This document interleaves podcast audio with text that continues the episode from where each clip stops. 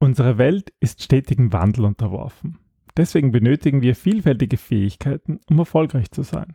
In diesem Sommer-Special stellen wir dir die vier wichtigsten Skills für Design Thinker vor und geben dir Tipps an die Hand, damit du diese gleich im Sommerurlaub üben kannst.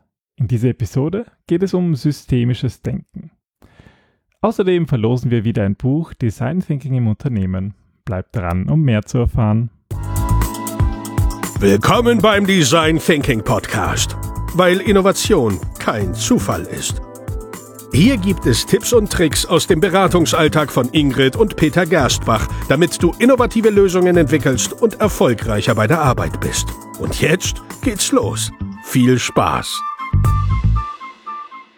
Hallo und herzlich willkommen zum Design Thinking Podcast. Hallo Ingrid. Hallo Peter, hallo liebe Hörerinnen und Hörer. Jetzt ist der Sommer vorbei. Jetzt ist der Sommer vorbei und wir haben jetzt vier Epis die vierte Episode und immer zwei Wahnsinn. Wochen Pause, acht Wochen. Wir hatten acht Wochen Sommerurlaub, um das zu üben. Na gut, muss ich halt auf eins konzentrieren. Okay, ja. Na und das eine, auf was ihr euch jetzt konzentrieren könnt, ist systemisches Denken, weil darum geht es in dieser Folge. Ähm, wir haben ja die letzten vier Episoden den vier wichtigsten Skills gewidmet. Offenheit für Neues, Empathie, Kommunikationsfähigkeit und jetzt eben systemisches Denken. Das ist alles aus Ingrids 4x4 Design Thinking Modell und ähm, das Buch, wo du das beschrieben hast, das werden wir auch wieder verlosen. Mhm. Und gleich zu Beginn mal die Info, wie das weiter, wie das funktioniert. Ähm, wir werden am Ende eine Frage stellen zu irgendetwas von diese, aus dieser Episode, mehr oder minder passend. Und ähm, ja, dann schreibt ihr uns einfach und könnt das Buch gewinnen. Die Gewinnerin des letzten Buchs ist, tada! Tanja. Genau. Ja, und was ich sehr, sehr toll finde und worüber ich mich sehr freue, sind die ganzen Zuschriften, die wir bekommen haben, auch mit verschiedenen Tipps das letzte Mal rund um Kommunikation. Oder ähm, ja, es gab auch was zum aktiven Zuhören, aber auch so Erfahrungsberichte und das ist total nett. Also es muss nicht unbedingt, also es wäre schön, wenn ihr die Frage auch beantwortet, aber wir freuen uns auch so über Post und vor allem Erfahrungen aus eurem Unternehmen oder aus eurem Alltag. Genau, deswegen machen wir diesen Podcast, um ja, um Design Thinking in die Welt zu tragen und euch, um euch zu unterstützen. Und wir freuen uns natürlich auch, wenn wir von euch hören. Genau, so. Ähm, ja, dann lies mal vor, ähm, was du in deinem Buch, in deinem schlauen Buch geschrieben hast über systemisches Denken. Okay, also. Der Prozess führt uns durch das System der Zielpersonen. Jeder Mensch bewegt sich in Systemen, die einander überschneiden können und die wiederum aus verschiedenen Teilen bestehen. Die Welt, in der diese Personen leben, arbeiten, sich bewegen. Die Perspektive anderer Beteiligter, aber auch die Unternehmensstrategie und die Vision sind wichtige Bausteine, wenn wir Probleme innerhalb von Unternehmen lösen wollen. Je mehr Sie zu diesen Verbindungen wissen, desto besser werden Sie sich auf der Landkarte des Unternehmens zurechtfinden und desto schneller die verschiedenen Verbindungen und Abhängigkeiten erkennen. Diese Sichtweise fokussiert nicht den einzelnen Problemträger, sondern ein ganzes System wird in den Blick genommen. Der Einzelne wird nur insofern als einzelnes Individuum betrachtet, wie er als Element auf das System wirkt und dessen Wirkungsfeld ausgesetzt ist. In der systemischen Sicht ist das Individuum somit nur Symptomträger und zeigt die Problematik auf. Diese ist allerdings nicht dessen ureigene und sollte auch nicht isoliert betrachtet werden. Vielmehr entsteht aus systemischer Denkweise zwar eine Störung beim Problemträger, die Ursache ist aber im Gesamtsystem zu finden. Puh, äh, ja, ganz schön kompliziert. Na, so kompliziert ist es gar nicht. Äh, die Grundaussage ist, konzentriere dich nicht auf die einzelne Person, sondern auf das System. Ja, und daraus schreibt 250 Seiten. ja, naja, aber darum geht es im Grunde und das werden wir uns heute auch anschauen, weil ähm, die Methoden, die genau so zu denken, systemisch zu denken, die sind ähm, ja irgendwie nicht angeboren, oder? Aber es geht halt um diese Fähigkeit, das zu lernen. Ja, na, also systemisch ähm, zu denken wäre irgendwie schön, wenn es angeboren wäre, aber es hilft uns einfach gerade in so einer komplexen Welt, wo wir mit unglaublich vielen Informationen ständig konfrontiert werden, ein bisschen diese Übersicht zu bewahren. Und ich denke da bei systemischem Denken ähm, denke ich sehr oft an meinen eigenen Körper. Also irgendwie, ähm, ich habe eine Autoimmunerkrankung Und wann immer ich im Spital bin, wegen einer Operation, wegen einer Untersuchung oder so. Ja, hoffentlich nicht wegen einer Operation. Naja, aber letztes Mal wegen der Operation, da wurde irgendwie nur der Magen gesehen. Aber Ja. der Magen steckt im System Körper und der bedingt sozusagen, der hat in dem Fall auch das Herz beeinflusst und hat wiederum die Autoimmun oder wurde von der Autoimmunerkrankung beeinflusst. Und nachdem jedes Teil für sich von einem Experten angesehen worden ist, ist sehr lang das eigentliche Problem nicht erkannt worden Ja. weil niemand darauf geschaut hat. Und so ist es halt auch im Unternehmen. Wir sehen immer nur einzelne Abteilungen, aber die wirken in einem komplexen System und jeder beeinflusst einander und gegenseitig und überhaupt. Und das gilt es eigentlich zu beobachten, wie Menschen sich verhalten in Zusammenspiel mit anderen und nicht sie isoliert zu betrachten außerhalb eines Systems, weil das ist einfach nicht real. Mhm. Das, wenn, man da, wenn man da Tests macht und sich was überlegt, dann stimmt das einfach nicht, sobald ich diese einzelne Betrachtung in das Gesamtsystem zurücksetze und sozusagen halt echtes Leben mache. Ja, das ist so wie, wie ähm, wenn du irgendwelche ähm, Prototyping oder Experimentieren-Tests machst. Du kannst sie natürlich jetzt in ein Labor stecken, in ein steriles und die Leute befragen und sie beobachten, aber du kriegst einfach nicht die Aussagekraft, die du brauchst, als wenn du sie im freien Feld beobachtest. Mhm. Das ist ein gutes Beispiel. Ja. Naja, und wir haben uns überlegt, ähm, wie man das eigentlich üben kann und sind auf ein paar ja, interessante, interessante Übungen und Tipps gekommen, die wir gerne heute mit euch teilen würden. Ähm, euer Vorteil daraus ist, ich denke, wenn ihr lernt, systemisch zu denken, könnt ihr genau solche Probleme in Organisationen besser lösen, ihr könnt bessere Entscheidungen treffen, ihr könnt einfach Probleme effektiver angehen, ja, und eben mit diesen komplexen Situationen umgehen. Was sind die Nachteile? Ihr müsst denken. Ja, Das man muss kostet denken Energie. und man kann vielleicht nicht mehr so aus. Man kann nicht mehr so schön ausblenden. Das ist irgendwie. also ja, wenn merk man da mal das- ja. reingeblickt hat, dann. Es ist so spannend, also das, das mag ich auch so am Design Thinking, wenn man draufkommt, wie komplex die Welt ist, wie, wie diese Einzelteile sich gegenseitig bedingen, dann wird es irgendwie schwierig, so blöd es klingt, nicht mehr komplex zu denken. Ja, Und monokausales Ding. Monokausales Denken, ja, schön. jetzt hatten wir schon so viele schwierige Begriffe, die sich eh niemand merken kann. Fangen wir mal an.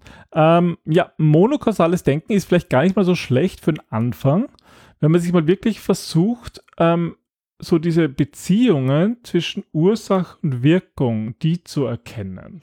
Also ähm, die Idee dahinter ist, dass man eigentlich ganz einfach mal beginnt, wenn man nicht gewohnt ist, systemisch zu denken, dass man sich einfach mal die Ursache-Wirkungsbeziehung ansieht. Mhm. Und klassischerweise kann man das am besten bei sich selber erkennen, was auch noch einmal dazu führt, dass man eine eigene Aufmerksamkeit, ähm, dass man sich einfach fokussiert auf sich selber. Ein klassisches Beispiel bist du. Ich. Ja, weil Oh. dein Arzt musste dir jetzt erst sagen, dass du zu wenig trinkst, weil du selber nicht auf die Idee gekommen bist. Aber wie du gemerkt hast, dass du zu wenig trinkst, bist du draufgekommen, dass dein Kopf weh Das stimmt, der hat das in irgendeinem Blutwert gesehen und ich habe gemeint, na, ich trinke eh genug und war wirklich felsenfest überzeugt. Und dann haben wir jetzt über sozusagen bewusst nachgedacht und gemerkt, dass es überhaupt nicht stimmt, dass ich tatsächlich viel zu wenig trinke. Ich kann dich ständig erinnern, dass du trinken musst Ja. und plötzlich verschwindet aber dein Kopfschmerz und der Schlaf wird besser. Und also sozusagen im Das sind Nachhinein. so die ganzen Auswirkungen, die Ja. damit zusammenhängen und äh, Rückforderungen. Ja, äh, genau, das ist eigentlich unser Tipp. Versucht euch das mal, du meinst am besten an einem selber, oder? weil das nochmal das eigene Körperbewusstsein schult. Ja, Hat man versucht euch solche Verbindungen, solche Ursache-Wirkungsbeziehungen zu erkennen. Einfach mal nur sie zu erkennen. Man weiß eh nicht, wie sie wirklich sind, aber zumindest mal so ein bisschen so, so, so Hypothesen anstellen. Mhm. A-B-Tests an sich selber. Ja, und nicht vergessen, Wasser trinken.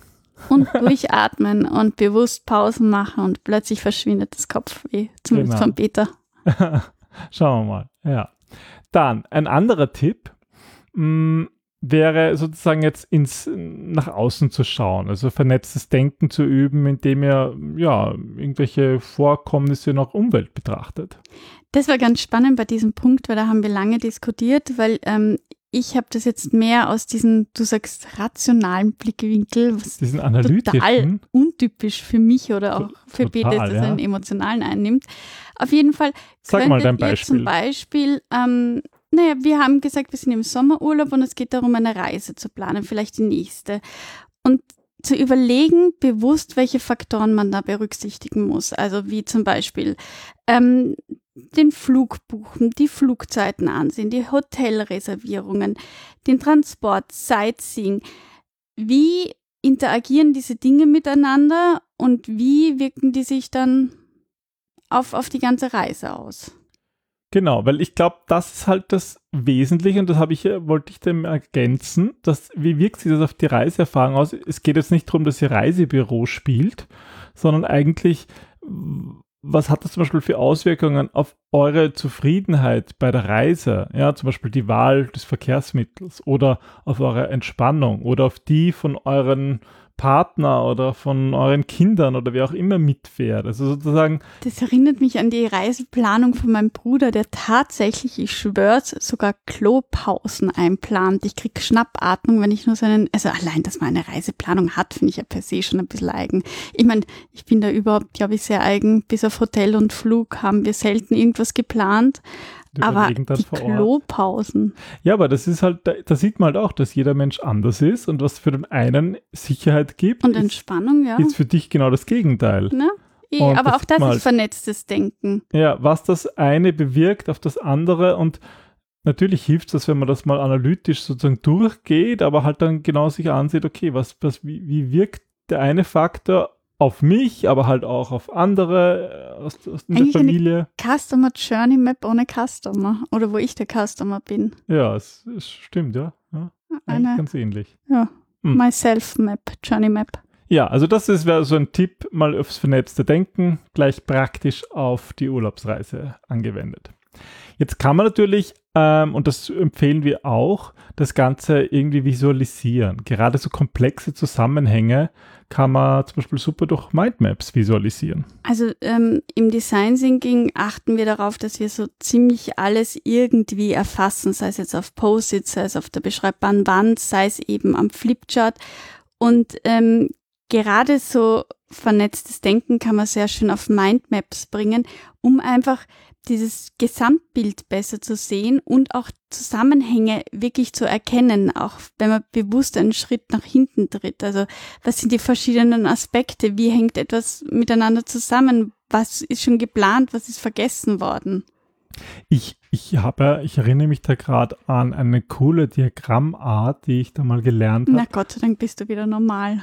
Nee, das sind Causal Loop Diagramme. Also, dass ich sozusagen auf zeichne ähm, ähm, die einzelnen Elemente im System und dann sozusagen sage, ist das eine eine positive Rückkopplung oder eine negative? Also sozusagen, okay, wenn ich mehr trinke, habe ich weniger Kopfschmerzen.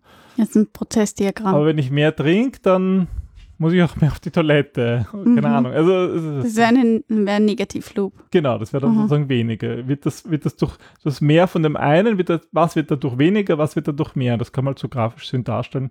Wenn ihr ein Beispiel sehen wollt, googelt einfach nach Causal Loop Diagram. Oder Mindmaps. Ja, bleiben wir bei den Mindmaps. Ein wichtiger Teilaspekt dabei ist ähm, auch Muster zu erkennen. Wie kann man das üben und was meinen wir damit eigentlich? Naja, also wiederkehrende Muster deuten einfach auf, auf Trends oder auch Veränderungen im System hin. Zum Beispiel, wenn man merkt, dass ähm, jeden Morgen sich irgendwo der Verkehr staut, dann wäre zum Beispiel eine logische Lösung, dass man etwas früher fährt, um diesen Verkehr auszuweichen. Also wenn man sieht, dass das immer wieder um dieselbe Uhrzeit passiert. Einfach da auch wieder eigentlich so Ursache, Wirkungszusammenhänge zu erkennen, aber bei wiederholenden Trends und Mustern. Ich meine, wir sind ja an sich, das ist wirklich eine Eigenschaft, die eigentlich in Menschen angeboren ist. Wir sind als Mensch super gut darin, Muster zu erkennen. Muster zu haben. Muster, Muster zu, leben. zu haben und zu leben, das auch, ja. Aber es ist halt auch sozusagen die Frage, kann ich sie, kann ich sie explizit machen, kann ich sie benennen? Und ja, das ist halt die Sache von Gewohnheiten und Ritualen, dass die meistens unbewusst ablaufen, wir eben darin auch ein bisschen stecken, uns da auch schwer tun, diese zu durchbrechen.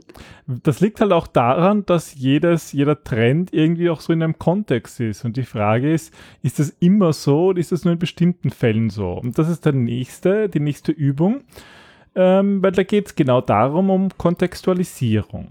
Es ist uns oft gar, gar nicht bewusst, wo Dinge und warum Dinge stattfinden. Und da geht es eben darum, dass man äh, bewusst die Ereignisse und Informationen in einen anderen oder auch in einen größeren Kontext stellt. Also wie passen diese Dinge oder die Sachen in ein Gesamtbild und welche Auswirkungen hat, wenn ich etwas verändere, das auf das gesamte System. Zum Beispiel, wenn man sich anschaut, dass jetzt nach den nach Corona irgendwie auch die Preise für, für Urlauber plötzlich wieder in die Höhe geschossen mhm. sind, weil alle gleichzeitig reisen wollten. Was hat das für Auswirkungen auf, ja, auf, auf einzelne Personen, auch vielleicht mit unterschiedlichen Haushaltsbudgets? Auf einzelne Personen, auf Klima, auf Preise, auf wie kann ich dann dieses Muster auch durchbrechen und, und, und. Ja. Dann, äh, nächster Punkt, Feedback-Schleifen. Wir hatten das ja schon bei meinen schönen Diagrammen. Ja, deswegen darfst du die Feedback-Schleifen übernehmen.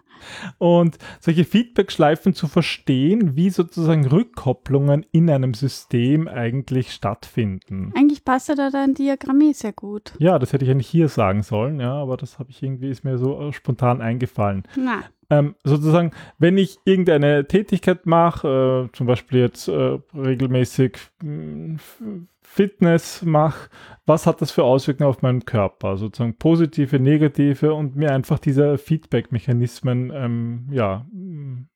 Bewusst zu werden, weil dadurch genau. kannst du dich halt auch motivieren, dran zu bleiben oder etwas zu ändern, sich aktiv das anzuschauen. Auch wieder, wie passt das in den Gesamtkontext, wie passt das in das System, was änderst du dadurch, dass du halt jetzt ähm, Fitness treibst und zum Beispiel nicht mit dem Hund rausgehst oder ähm, etwas anderes dafür opferst. Hier ist auch immer interessant zu beobachten, ist das, äh, ist das System, also wenn ich das zum Beispiel aufzeichne mit so einem Diagramm, dann kann ich halt sehen, ob das eigentlich ein stabiles System oder ein labiles ist. Also sozusagen mhm. er verstärkt der Effekt des Ausgangs, die Ausgangssituation und macht sozusagen immer schlimmer oder immer besser, sozusagen mhm. in eine mhm. Richtung. Oder ist es so, ähm, wenn ich dass sich das ausgleicht. Also zum Beispiel beim, beim Trinken irgendwie, wenn ich immer nur mehr trinke, ist es nicht gut und irgendwann merke, fühle ich mich nicht mehr wohl und habe zu viel getrunken und höre auf mit dem Trinken. Dadurch wird, pendelt sich ein in ein sogar gesundes Maß, wenn alle Effekte korrekt sind. Ja, aber ähm, mein lieber Herr, da hast du einen Denkfehler drinnen, weil den schreibe ich nämlich gerade im neuen Buch drinnen, das ist auch erlernte Hilflosigkeit, was du beschreibst, dass du etwas lernst, das irgendwie eine negative Auswirkung hast, du merkst, dass das eine negative Auswirkung hast und du eigentlich diesen Zustand einstellst, also du hörst dann nicht auf, du beginnst dann nicht, also du würdest dann weniger trinken oder gar nichts mehr trinken, ähm, was es nicht ausgleicht und dann trinkst du normal, sondern du bleibst auf diesem weniger Trinken-Niveau, um das Risiko nicht mehr einzugehen, dass du wieder eine negative Auswirkung hast. Hm, so leicht ist der Mensch jetzt auch nicht. Nein, nein, nein. Na gut, nein. dann kommen wir zum anderen Punkt. Der ist einfacher. Nutzt Analogien. Nutzt Analogien aus anderen Bereichen, um komplexe Konzepte zu verstehen. Ja, man kann zum Beispiel das systemische Denken ähm, irgendwie anders erklären mit dem Beispiel aus der Natur. Man kann auf Ökosysteme da zum Beispiel hinweisen und zeigen, wie ein Ökosystem sich auf das andere auswirkt. Ja, einfach das Ganze bildlich machen, um, um Menschen dort abzuholen, wo sie sind, nämlich ihre Sprache auch zu sprechen. Das ist aber ein gutes Beispiel, weil da könnte man ein Causal Loop Diagramm ah. zeichnen.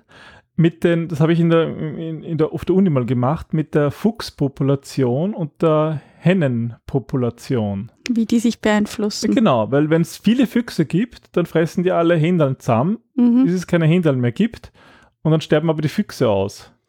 Und wenn die aussterben, dann gibt es wieder mehr Händeln. Und so hält sich das hoffentlich in einem Gleichgewicht oder eine Spezies stirbt aus. Hm. Das ist, ist ein, ein dynamisches System. Bitte, bitte googelt das Causal Loop System und, und schreibt später, wie toll das ist. Genau. Ja. Ähm, anderer Tipp, ähm, um systemische Zusammenhänge zu erkennen, nehmt euch Zeit dafür. Ja, in Wahrheit ist es eigentlich so dieses Grund, der Grundtenor von all dem, dass es darum geht, sich bewusst die Zusammenhänge einmal anzusehen und nicht sofort nach irgendwelchen Lösungen zu suchen, sondern irgendwie die ganzen Faktoren sich durchzudenken, Informationen zu sammeln, mit unterschiedlichen Personen zu sprechen und vielleicht einmal, du hast gemeint, bei der Vorbereitung auch einmal auszuprobieren, bevor man jetzt Entscheidungen trifft, die gar Mhm. nicht mehr rückgängig machbar sind. Und ich finde, das kann man alles wirklich gut ähm, in der Sommerzeit üben. Aber man, Wir haben nur noch zwei Wochen. es ist eigentlich egal, wo man ist, ob ihr gerade vom Urlaub zurückfährt mit dem Auto und sozusagen eure eigene Stimmung wahrnehmt und die Fahrweise der anderen Autofahrer. Das sind alles spannende Zusammenhänge, die man analysieren kann. Aber bitte nicht zeichnen im Auto. Meint mein Beste oder eine, Sonst eine Loop. das Hören des Podcasts und das Zeichnen während dem Auto führt zu mehr Unfällen. Ich fürchte auch. Das No, ist auch ein nie. Zusammenhang. Naja, gut. Einen Tipp haben wir noch und zwar, was wäre ein Design Thinking Podcast ohne interdisziplinäre Teams? Wir sprechen ja sehr gern davon, dass wir mit Ja, weil es so wichtig ist, weil, weil du kannst einfach nicht jede Erfahrung am eigenen Körper gemacht haben. Sei, sei dankbar darum auch. Das geht einfach nicht. Und deswegen ist es auch so wichtig, so unterschiedliche Perspektiven heranzuziehen, so unterschiedliche Sichtweisen ernst zu nehmen, zuzuhören, verschiedene Fachdisziplinen heranzuführen. Und da sind wir eigentlich wieder bei dem, was du ganz am Anfang gesagt hast, dass halt gerade im Krankenhaus manchmal die Fachdisziplinen nicht gut genug verbunden sind oder auch aus medizinfremden Fachgebieten keine Einflussfaktoren betrachtet werden und dann kann man das ganze System nicht verstehen. Ja, und dann, dann gehen halt, also das kann, ich kann es im wahrsten Sinne des Wortes vom eigenen Körper beschreiben, dann geht das schief. Ja, aber das Fazit, unser Fazit, was ist unser Fazit eigentlich? Äh, üben? Naja, du hast es gerade so, so schön gesagt, die Rückfahrten nutzen. Nein, systemisches Denken ist etwas, was einerseits Geduld erfordert, aber andererseits halt auch wirklich, wenn man es nicht gewohnt ist, zu üben und sich damit bewusst auseinanderzusetzen. Und das ist halt auch eine Entwicklung, ja. Das passiert nicht von heute auf morgen, das braucht Zeit. Ähm, es ist, es ist etwas sehr Schönes, weil es eigentlich sehr viel Aufmerksamkeit und Wahrnehmung schult, sich bewusst zu werden und sich zu überlegen, wie die Dinge im großen gesamten Bild aufeinander wirken, was das bedeutet und ähm, ja, Wir wollen zur Gewinnfrage. gut, bitte. Ich habe nämlich eine super Idee. Oje, Und Loop. ja, Nein, ich hab's, geh, bitte. natürlich. Sollen Sie jetzt die Fuchspopulation Nein. aufzeichnen? Ich, wir, wir, Sie sollen ein Causal Loop Diagramm zeichnen und uns schicken. Ein ganz ein einfaches. Mit Es tut mindestens, mir leid. nein, mit zwei oder drei Elementen reicht vollkommen. Bitte erkläre. Und dann, das war's. Wie? Das war's. Ein, einfach auf händisch und das abfotografieren wurscht, oder ja. Oder wie? digital ist ja egal. Es ist Okay, alles also erlaubt. bitte wiederhol das noch einmal. Also, wir, wir wünschen uns, Peter wünscht sich. ich wünsche mir ein Causal Loop Diagram. Ähm, von irgendetwas, vielleicht haben wir euch jetzt inspiriert von euren Bitte von Füchsen. von Füchsen und, und Ja, Hindern Hindern. Oder von ähm, Autofahren, Grantigen auf der Autobahn und der unterschiedlichen Fahrweise, was führt wozu? Und einfach für jeden, für jedes ähm, ja, Element in diesem System macht man ein Kästchen und zeichnet dann mit einem Pfeil ein, mit Plus oder Minus wird das andere Kästchen dadurch mehr oder weniger und dann überlegt man, was das andere Kästchen macht und das kann wieder zurückführen, dann haben wir eben so, einen, so, ein, so ein Feedback, so eine Rückkopplung da kann auch wieder ein Plus oder ein Minus drauf sein, aber am besten googelt ihr einfach nach Causal Loop Diagram im Internet und zeichnet uns was Schönes. Das würde mich freuen. Ja, man muss sich das Buch ja auch erarbeiten. Ja, definitiv. Genau. Zeit habt ihr bis zum 31. August. Da erscheint dann die nächste normale Episode. Stimmt, unser Sommer-Special ist vorbei. Ich hoffe, es hat euch gefallen. Die letzten Jahre haben wir immer so, so ähm, Wiederholungen gemacht. Die beliebtesten Episoden. Vielleicht müssen wir in der nächsten Episode aber trotzdem eine Episode machen über die beliebtesten Episoden. Naja, wir sind dieses Mal halt auf alle zwei Wochen ähm, zurückgegangen, weil wir keine Zeit mehr hatten. Deswegen sind Das überlegen wir uns noch. Ja. Also ihr habt Zeit bis zum 31. August mit eurem Causal Loop Diagram und ähm, die Das- Bekanntgabe der Gewinner gibt, folgen dann in der Folge drauf genau. am 14. September. Bitte an peter.gersbach.at schicken oder wohin? Also nein, du magst es gar nicht sehen, ne? Doch, stimmt. Okay, das ist blöd. Ja, nein, ich möchte es auch sehen, bitte. Nein, kriegen wir beide unter podcast.gerstbach.at. Ja, dann bin ich schon gespannt. Freue mich auf die Zeichnungen. Genau. Und, viel Glück bei dem Gewinnspiel und wir wünschen euch eine schöne Woche. Eine schöne Sommerwoche. Bis bald. Tschüss. Dann, tschüss.